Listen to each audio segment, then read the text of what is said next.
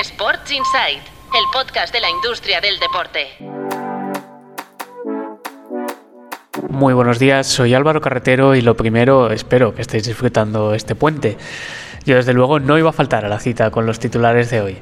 Arrancamos motores con la Fórmula 1. Madrid ya tiene cerrado el acuerdo para celebrar un gran premio en 2026, que será justo cuando acabe el contrato del circuito de Montmeló. El proyecto tendrá 100% de financiación privada. La Premier League logra casi 2.000 millones de libras anuales por la venta de sus derechos audiovisuales en Reino Unido. Será para el ciclo 2025-2029 y renueva con Sky, TNT y BBC. Es un 4% más que el ciclo actual. En Francia, el Olympique de Lyon sigue con su profunda remodelación tras ser vendido a John Textor. El americano ha fichado a Laurent Prudhomme como consejero delegado, que era hasta ahora el consejero delegado de L'Equipe. En la liga, Javier Tebas volverá a ser ratificado como presidente el 14 de diciembre tras adelantar las elecciones. Ha sido el único candidato que se ha presentado.